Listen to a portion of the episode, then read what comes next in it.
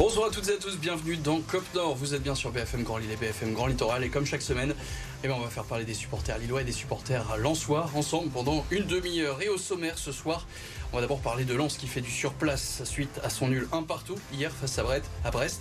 Jonathan Gradit qui a sauvé les siens au bout du temps réglementaire. Lens qui enchaîne un troisième match sans victoire. C'est une première cette saison. Un match qui va donc rester dans la mémoire des supporters à cause notamment de plusieurs décisions arbitrales décriées entre main offensive et non-utilisation de la VAR. On va tenter de décrypter les coups de sifflet ou les non-coups de sifflet plutôt ce soir. Et puis c'est avec la manière que le LOSC est allé s'imposer 3-1 à Rennes. Un succès en deux temps, une première période sans tir cadré et ni réussite à l'image de l'erreur de Lenny Yoro. Mais après la pause, Lille s'est métamorphosée pour étouffer son adversaire et retrouver un jeu flamboyant. flamboyant pardon. Pour en parler ce soir, du côté des supporters lensois, Simon Vienne, bonsoir. Bonsoir. À tes côtés, Guillaume Bataillé, journaliste à Europe 2. Bonsoir Guillaume. Bonsoir. Et de l'autre côté de la table, Morgan Dely, supporter du LOSC. Bonsoir. Bonsoir. Et Raphaël Marquand, rédacteur bonsoir. au Petit Lillois. Bonsoir à tous. Et si vous voulez rejoindre cette équipe, vous pouvez déjà nous envoyer des messages sur les réseaux sociaux grâce au hashtag Nord sur Twitter. Vous pouvez aussi réagir en direct à l'émission, même pourquoi pas nous rejoindre dans les prochaines éditions de Côte Nord à vos messages.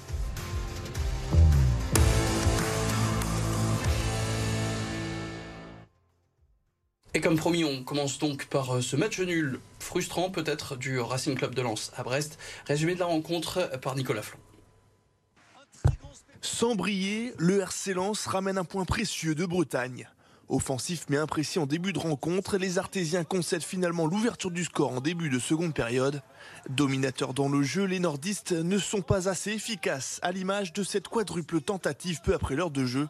Mais cette saison, il ne faut jamais enterrer trop vite l'équipe de Francaise. Sur une erreur de Marco Bizot, Jonathan Gradit arrache l'égalisation à quelques minutes de la fin du match. Score final, un but partout. Le Racing reste troisième, mais voit Monaco revenir à seulement deux points. Alors avant de commencer cette session de top et flop, un mot sur les statistiques de cette rencontre. Des Lensois qui avaient plus le pied sur le ballon envoient 66% de possession, double de passe de leurs adversaires du soir, mais aussi et surtout 43 centres, dont celui tout neuf qui ont trouvé preneur. Avec un peu plus de précision, heureusement, sur euh, les frappes, 20 tirs, dont 7 cadrés, mais un seul petit but. Forcément, je me tourne vers toi, Simon. Euh, qui, pour toi, est le meilleur Lensois dans le match d'hier? Euh, alors le meilleur, euh, moi j'ai bien aimé Danso et Gradit, mais je dirais Gradit parce qu'en plus c'est son premier pour lance qui permet de, de, revenir avec un point à 11 contre 12 quand même, faut le dire. Et euh, du coup, on va en parler évidemment de l'arbitrage, ça y est au moins, J'ai trop besoin d'en parler, c'est terrible. Mais du coup, ouais non Gradit j'ai beaucoup aimé, mais aussi Danso, je pense qu'il est à souligner parce que derrière ils ont été vraiment très costauds quoi. Guillaume, Abdul Saben pour sa régularité, il est mm. tout le temps, il est tout le temps bon. À chaque fois qu'on fait appel à lui, euh, il est présent. Mais j'aurais pu mettre Gradit aussi parce que bah voilà, il maintient Lance à flot. Quoi. Et du coup, Raphaël? Moi, ce sera l'équipe de communication de Lens qui m'a bien fait rire aujourd'hui avec une on super On va en reparler aussi de l'arbitrage. D'abord, non, non, on reste concentré d'abord sur le match. Et pas que sur l'arbitrage, donc. Euh, bah, Gradit a fait une super performance. Euh, le but, euh, il va le chercher quand même, même s'il est un peu offert. c'est un, but hyper important qui permet de, gagner un petit point. On sait que les mauvaises séries, ça peut vite, vite s'enchaîner. Et là, un nul, c'est beaucoup mieux qu'une défaite qui aurait pu être sévère. Morgan? Bah Pareil pour moi, Gradit. Ok, donc l'unanimité pour Jonathan Gradit. On fait le même tour, mais on fait cette fois les flops. Euh, moi, les flops, euh, j'en avais plusieurs, mais c'est quand même Openda que je trouve. Euh, c'est vraiment. Enfin, contrairement à Abdou Samek qui est très régulier quand il joue, là, Openda, c'est vraiment. À chaque fois, c'est des vagues. C'est-à-dire qu'il enchaîne 2-3 bons matchs, il est super présent, il score, etc. Et d'un coup, il va avoir un trou d'air comme il avait eu avant Paris, 5 matchs sans marquer. Et là, vraiment, on l'a pas vu. on l'a vraiment pas vu du match comme tu dis, il y a eu plus de 40 centres. Bon, même si c'est pas son pas un point fort. C'est pas un joueur de tête, mais il est jamais dans le bon tempo. Il est soit en retard, soit il est à l'entrée de la surface et le, centre est en rentrée. Enfin bref.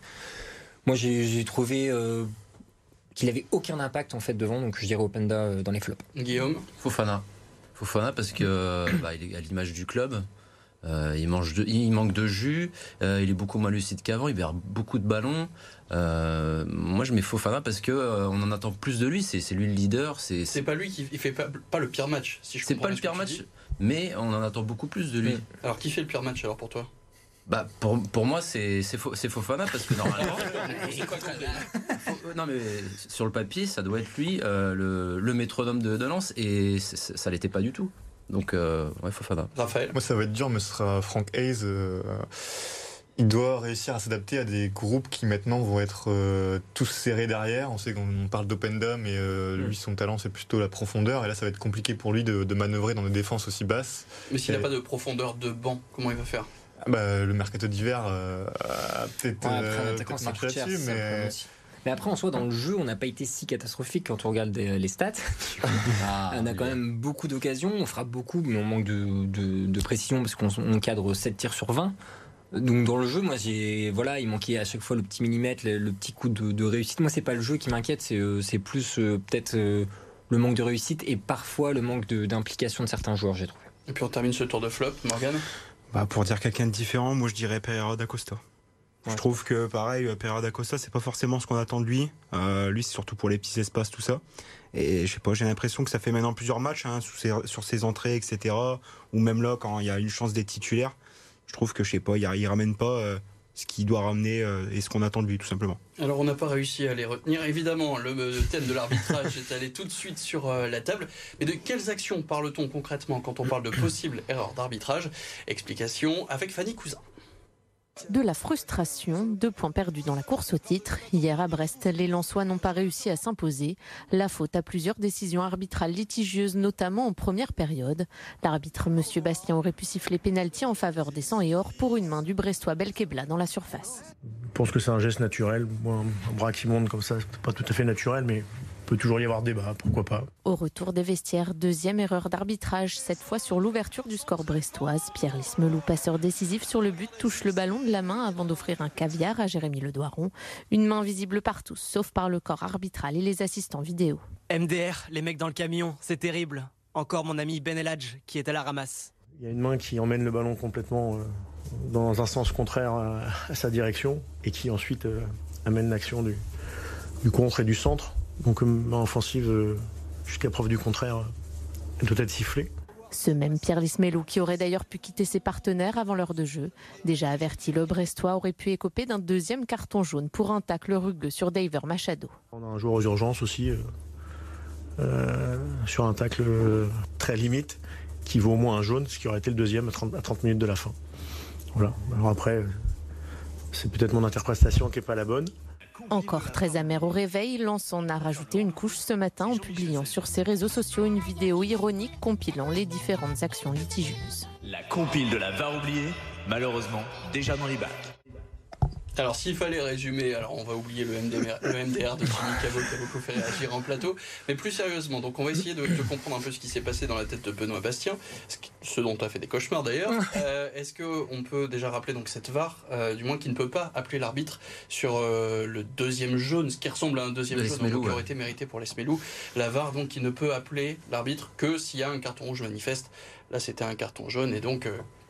euh, la VAR ne pouvait pas intervenir dans ce cas-là. C'était donc à l'arbitre de prendre sa décision. la deuxième main non plus d'ailleurs. euh, La main, alors la main, ça c'est une main offensive. Donc là, techniquement, ils peuvent Ils peuvent pas. être- ouais. ils, ils ont revu l'action et apparemment c'est Benoît Bastien qui a dit non non, je vais pas voir. Euh, Donc là, c'est encore un peu plus compliqué. On aurait pu croire que ça touchait une autre partie du corps, puis la main, et que effectivement ça ça, ça laissait jouer, mais c'était pas franchement le cas vu que c'est une main offensive, donc c'est un peu particulier.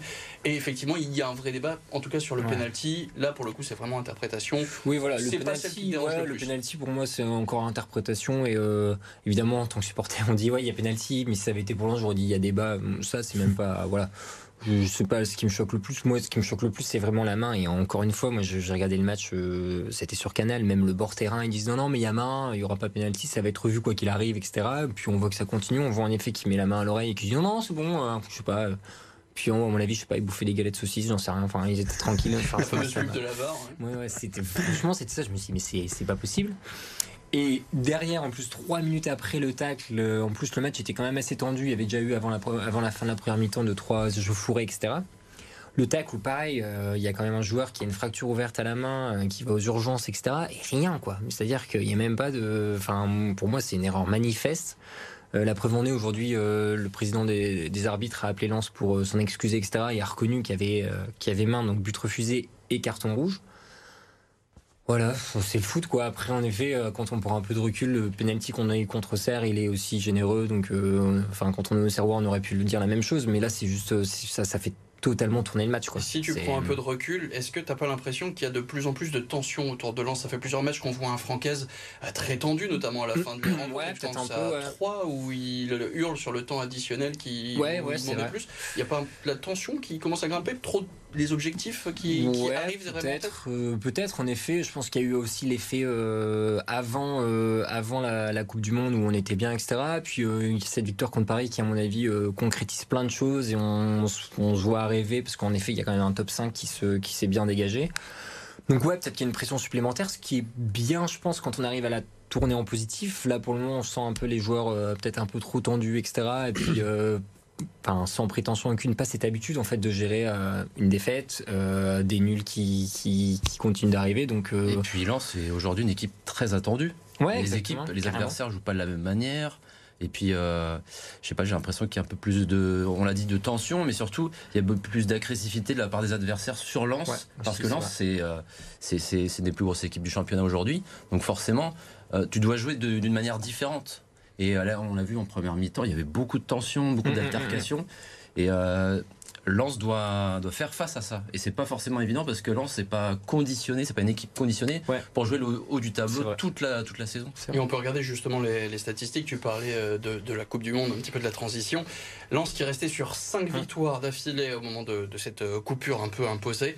Et ben depuis, il y a seulement 2 victoires, 4 nuls et une défaite. Est-ce que c'est ça, c'est des adversaires qui ont mieux analysé Euh, oui et non. Euh, alors moi, en plus, bizarrement, euh, le match que j'ai le moins aimé de Lens, c'était contre Auxerre, où vraiment là, hein, en plus le bon vieux samedi après-midi sous la pluie et tout, j'ai dit mon Dieu, nous revoilà en Ligue 2. Enfin, et euh, on avait été costaud derrière, sans prendre trop de risques. C'était un peu les matchs, typiquement les matchs où l'année dernière on prenait pas de points et là on a été efficace, on a eu un peu de réussite sur un penalty, etc. Mais le reste des autres matchs, à part Nice, où je pense que eux, Nice, ils ont réussi à nous mettre en, à défaut tactiquement et même physiquement, ils ont imposé. Enfin voilà, Nice, c'est vraiment euh, l'équipe du moment. Dans le reste, euh, je nous ai trouvé assez cohérents sur plein de choses. Il manquait euh, des petits, euh, voilà, je pense C'est la réussite euh, qui manque alors ouais, la un fin, peu là, de réussite, etc. Mais il y a pas, pour moi, il n'y a pas d'inquiétude à avoir dans, dans le jeu qu'on propose, dans ce qu'on Parce que Lens en a encore beaucoup d'occasions hier. hein. Ouais, non, franchement, hier, moi, euh, hier, c'était super frustrant parce qu'il y a ces faits de jeu, mais en même temps, si on. J'essaie de relativiser, de mettre l'arbitre de côté. Avant ça, voilà, on aurait dû les mettre, les buts aussi. Donc, il y a ça aussi. euh, voilà, on peut dire en effet que l'arbitrage a fait totalement chavirer le match, mais avant, on aurait pu mener et. Si bien, même à 11 contre 10 à 0-0, on n'aurait pas forcément gagné. Donc, euh, faut pas non plus tout remettre sur l'arbitrage. Donc il faut que Lens retrouve du Ouais. réalisme. En ouais, tout cas, il faudra euh, peut-être déjà dès jeudi pour euh, ce match de Coupe de France à Lorient. Exact. Avant le match euh, quand même face à Lyon Ouais, dimanche. ça, pas. On en reparlera évidemment dans quelques instants de ce calendrier. On se, on se quitte quelques instants. Une très courte page de pub et on parle maintenant, euh, juste après, du, du LOSC et de cette très belle victoire à Rennes. A tout de suite.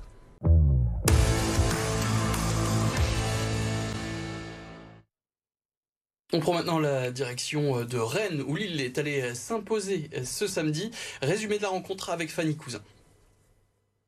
Le LOSC se relance dans la course aux places européennes grâce à sa victoire à Rennes samedi au Roazhon Park. Les Lillois sont d'abord pris à la gorge d'entrée, menés au score au bout de 28 secondes de jeu. Amine Gouiri profite d'une erreur de Lenny Euro pour ouvrir la marque. Les Lillois souffrent et s'en remettent à Lucas Chevalier, le portier lillois décisif à plusieurs reprises pour maintenir son équipe dans le match. Au retour des vestiaires, les intentions des hommes de Paolo Fonseca sont tout autres à l'heure de jeu et Don Zegrova finit par égaliser avant d'être passeur décisif pour Rémi Cabella. Pour conclure, c'est André Gomez qui vient inscrire le troisième but lillois. Un succès 3-1 qui permet à Lille de revenir à deux points de la cinquième place du classement. Monstrueux. Donc un but euh, très rapide, hein. on a vu Damien Guerri, puis Zegrova, Cabella et André Gomez, les buteurs lillois. Les top et flops, je me tourne d'abord vers toi Morgan. On reviendra après euh, sur euh, les stats. On, on peut commencer avec les stats, alors il n'y a pas de souci. Allez. Euh, 60% de possession du ballon, seuls 10 centres lillois, c'est à noter, d'habitude il y en a beaucoup plus. Ouais. Un jeu qui est donc Sur surtout passé dans l'axe hein, cette semaine. 15 tirs lillois, dont 11 de l'intérieur de la surface et 6 cadrés. On peut regarder aussi bah, la différence hein, entre ces deux périodes avec ce, ce Lille à deux vitesses. Si on regarde à la mi-temps, 4 tirs, aucun cadré. Le premier tir cadré, il est à la 56e minute de, de jeu pour les Lillois, donc des, vraiment des, des dogs euh, aux deux euh, visages ce euh, samedi. Les top et flop, donc on y est. Morgan, je me retourne cette fois vers toi. Ton top pour toi, le, le meilleur Lillois est sur 90 minutes. bah, sur 90 minutes, c'est compliqué, mais euh, moi je dirais quand même André Gomez. Je pense qu'on là-dessus, on va être tous être un peu d'accord. Franchement, il nous a fait une, un match incroyable, peut-être même le meilleur de la saison. Euh, comme on a discuté tout à l'heure, euh, on a vu pendant son absence que Lille justement, c'était un petit peu plus compliqué. Là, son retour nous fait du bien. Euh, que ça soit au niveau des passes, des déviations, euh, ou même son but qui récompense aussi son match. Pour toi, c'est son absence qui correspond un peu à ce trou d'air qu'avait. euh, Hmm, Peut-être. Après, euh, c'était aussi pas mal au niveau de la finition aussi, où on avait pas mal de problèmes. Là, on en met trois à Rennes. Euh, Rennes qui avait pu perdu depuis la première journée chez eux. Donc, euh, franchement, ça fait vraiment plaisir de gagner là-bas. Et puis, ouais, je pense qu'André Gomez euh, en top, je pense que. Est-ce qu'il y a d'autres André Gomez en top autour de la table? Évidemment. Deux. Non, ce après, c'est autre chose. Zegrova pour le, le féliciter. de- Ça fait plusieurs semaines. Un il, top d'encouragement. Il est très bon. Non, non, non, non, on, pouvait avoir peur, regarde. on pouvait avoir peur euh, après la blessure d'Adamounas. Et finalement, euh, on voit qu'au dé- au début de saison, il avait du mal. Et là, il s'est vraiment adapté au jeu et aux demandes de Fonseca. Euh, il est enfin récompensé avec un beau but, malgré un lob juste avant qui est un peu foireux. Mais là, il marque un but, il met deux passes décisives. Je crois. Non, une ou Deux deux, passes dé- ouais. décisives. Non, deux, je crois. Deux. Donc Ouais, euh, il fait vraiment un, match Ouais, hyper complet derrière. Gomez, euh, Et c'est peut-être notre ailier qui est le plus percutant, qui arrive à faire des différences tout seul. Quand certains euh, pataugent un peu, on a des joueurs euh, très techniques souvent euh, un peu euh, dans l'entrejeu, et lui il permet de vraiment de faire que les lignes s'écartent. Et, euh, et je je trouve qu'il s'est aussi vachement adapté parce que avant il rentrait, il frappait. Maintenant, il, des fois, il fait des feintes, il change, il passe, il frappe. Donc ça permet aussi d'apporter de la variété à un jeu qui est parfois stéréotypé. Et puis il rentre pas toujours sur son pied gauche, alors qu'avant il faisait tout le toujours sur son pied gauche, il faisait Ouais. tout le temps la même chose, et maintenant il, il fait, autre, il fait autre chose. On sent une vraie progression quoi, chez lui en tout cas. Et donc, il nous reste un top à écouter. Euh, moi, c'était Chevalier, du coup, que j'ai beaucoup aimé parce que j'ai trouvé que c'était le meilleur Lillois au moment où Lillois était les moins bons. Et euh, on demande à un gardien d'être super décisif. Et en fait, euh, en gros, c'est lui qui garde son équipe à flot. Donc, j'ai. Enfin, moi, je- j'adore ce, ce gardien. Je trouve qu'il a, une maturité euh, assez folle. Et, et mine de rien, il arrive dans le groupe, euh, pas mi-saison, mais milieu de la première Son partie premier de match, saison. ouais, c'est ça, c'est à Marseille. C'est à Marseille, dans en plus, ouf et tout, donc euh, encore une fois un peu ce- une petite récompense comme Zegrova, mais moi je, je l'ai trouvé impressionnant, donc euh, donc ouais Chevalier comme Sans lui, on peut perdre 3-0. ouais clairement facilement, à la franchement il, a porté Lille à bout de bras en première période, fond. et en plus il est très bon lors des dernières rencontres. Mm. Il, est, il est- il est, euh, Il est décisif à chaque il est- rencontre. il est ouais. décisif tout le temps, il est régulier, euh, ça, ça rend un bon gardien. Alors, les flops maintenant, Morgan. Flop, pareil, hein, c'est compliqué d'en choisir, mais euh, moi j'en ai deux en tête. J'ai soit Bamba, soit David. Euh, Bamba, je trouve que c'est un retour compliqué quand même. Mm. Euh, pareil, il y a- il y, a du mal à, à finir l'action et des fois on a des contres et il se précipite et d'un seul coup il revient en arrière et il sait plus vraiment quoi faire de la balle. Donc euh, ouais, je pense que je vais quand même rester sur Bamba. Moi, le flop sera plus un point négatif, c'est Ismaili. Blessure, euh, tu parlais des centres juste avant. Bah, quand t'as pas le seul latéral offensif, même si Wea fait un bon match, euh, le seul latéral offensif n'est pas là, donc pas de centre. Et on sait que c'est un joueur très précieux pour, euh, pour Fonseca, donc euh, sa blessure, c'est quand même un gros point noir. On n'a pas encore la date de son, la durée de son Ouais. indisponibilité, en tout cas, donc évidemment, on va, sur, on va suivre ça avec attention, surtout si bah, ça veut dire que Timothy Weah risque de dépanner encore longtemps euh, côté gauche. Euh, Guillaume, Euh, mon flop, c'est Jonathan David. J'aurais pu mettre la blessure d'Ismaili, mais euh, Jonathan David parce que euh, il est encore trop approximatif, il perd des ballons, et il est encore inefficace devant le but. Certes, au pressing, il est, euh, bah, il est précieux, mais il est encore trop. C'est un joueur brouillon. Il est trop- toujours trop brouillon, je trouve. et toi Simon? Bah moi un peu comme euh, Guillaume, je crois que je fais un focus sur les attaquants irréguliers en fait, euh, un peu comme Openda, je trouve que David c'est encore plus parce que je trouve qu'on peut attendre vraiment de lui, un peu comme Fofana avec Lens, je trouve que c'est euh, enfin, là c'est le, le facteur X avec Cabella de, de Lille. Et voilà, pareil, là, tu te dis, bah, enfin, c'est, on dirait un autre joueur que sur certains matchs où il est juste ultra décisif et tout. Donc, ouais, Jonathan David dans les flops pour, euh, encore une fois, l'irrégularité, pardon, sur, euh, sur plusieurs matchs. Surtout qu'avec lui, on peut avoir peur. euh, les deux dernières saisons, il a toujours eu un gros creux, donc Mmh. euh, en espérant que ce soit Ouais. pas maintenant. Quoi. En tout cas, on, a vu euh, vraiment beaucoup de joie hein, à la fin euh, sur le banc lillois. Après cette, cette belle victoire, c'est ce que retenait évidemment Rémi Cabella à l'issue du match. C'est un mal pour un bien. Je pense que ça, ça nous a permis de, de se rebooster. Je pense que ce soir, faut féliciter le groupe parce que c'était c'était un gros match. Ce que je veux retenir, c'est l'émotion après, après les, les buts. Quand je vois, quand je vois ce qu'on, tout ce groupe-là avec le staff et euh, se réunir, je trouve que c'était c'était incroyable. Cette force-là, euh, on en a besoin et c'est ce qu'on ce qu'on va servir dans les prochains matchs. Et puis pour être euh, complet sur euh, cette rencontre, apparemment juste avant le match, il y a eu quelques tensions entre l'entraîneur et le président euh, Olivier Létang. L'entraîneur qui a reproché à son président de trop s'immiscer dans son travail. Il n'a pas démenti en conférence de presse après match. Il s'est contenté d'éteindre l'incendie. Écoutez. Je suis ici pour parler des, nous, si nous avons un problème, nous devons parler à la maison. Ça le mérite d'être clair. Cette, euh, ce genre de réaction, tu en penses quoi, toi, Morgan bah, je pense qu'il fait bien de, de, couper court à ça. Euh, et puis, s'il y a des problèmes, ce sera réglé en interne. Après, euh, bon, ben, les temps, on sait comment il est. Hein. Il a peut-être fait un peu la même chose aussi. À... T'es pas surpris, en tout cas Je suis pas surpris. Ça devait arriver avec le mercato qu'on a fait aussi. Je pense que les tensions partent de là. Et comme je l'ai dit, les temps, ben, on a un peu l'habitude, on va dire, entre guillemets. Il a fait ça à Rennes avec Julien Stéphan. Il a fait ça aussi à Paris, même si c'était pas forcément le même poste. Mais je pense qu'il est trop présent. Il est à des endroits où il devrait pas être forcément.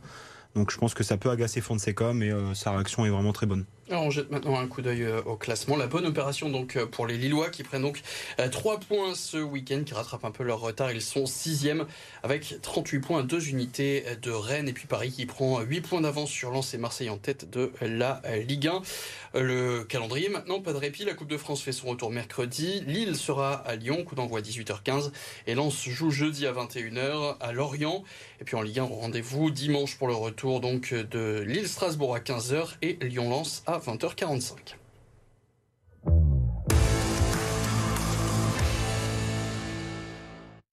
Et on passe maintenant au résumé au reste du week-end de sport, tout de suite avec Arthur Jean. Adrian Garbitsch montre déjà la voie à Valenciennes. Pour son premier match depuis son arrivée en près du FC Lorient, l'attaquant autrichien a ouvert son compteur sur penalty. Cinq minutes plus tard, le buteur de 26 ans se muait en passeur, cette fois pour Noah Di Liberto, qui inscrivait le but du break. Et même si Nadji réduisait l'écart pour Laval, Floyd a été marqué pour Via dans le temps additionnel. Succès 3 buts à 1. Les Valenciennois mettent fin à une série de 9 matchs sans victoire en Ligue 2 et remontent à la dixième place au classement. Après 5 ans d'attente, Todd Kellett a remporté l'Enduropal du Touquet, le premier de sa carrière. Le Britannique s'est imposé après une course de 3h15. Dès le départ, le pilote Yamaha a dominé l'étape la plus longue au monde de la Coupe du Monde sur sable, et ce malgré la combativité de ses poursuivants. Cyril Genot, deuxième, termine avec plus de deux secondes de retard. C'est Yintel Martens qui complète le podium. Richard Fura, quatrième, est lui le premier Français au classement. Après Nathan Watson en 2019, Todd Kellett devient le deuxième Britannique à inscrire son nom au palmarès de l'Enduropal. En basket, double victoire des clubs du Nord en Betclic Elite ce week-end. Le BCM reste imbattable à domicile cette saison et s'est imposé largement face à Nanterre 93 à 56. A signaler la performance majuscule de Kenny Boyton, auteur de 26 points. Le SSM s'est aussi imposé, mais face à Strasbourg cette fois. C'est la troisième victoire de suite pour le Portel qui retrouve la 13e place au classement. C'est déjà encore la fin de, de Cop. Non, ça passe très vite à chaque fois, euh, chaque semaine.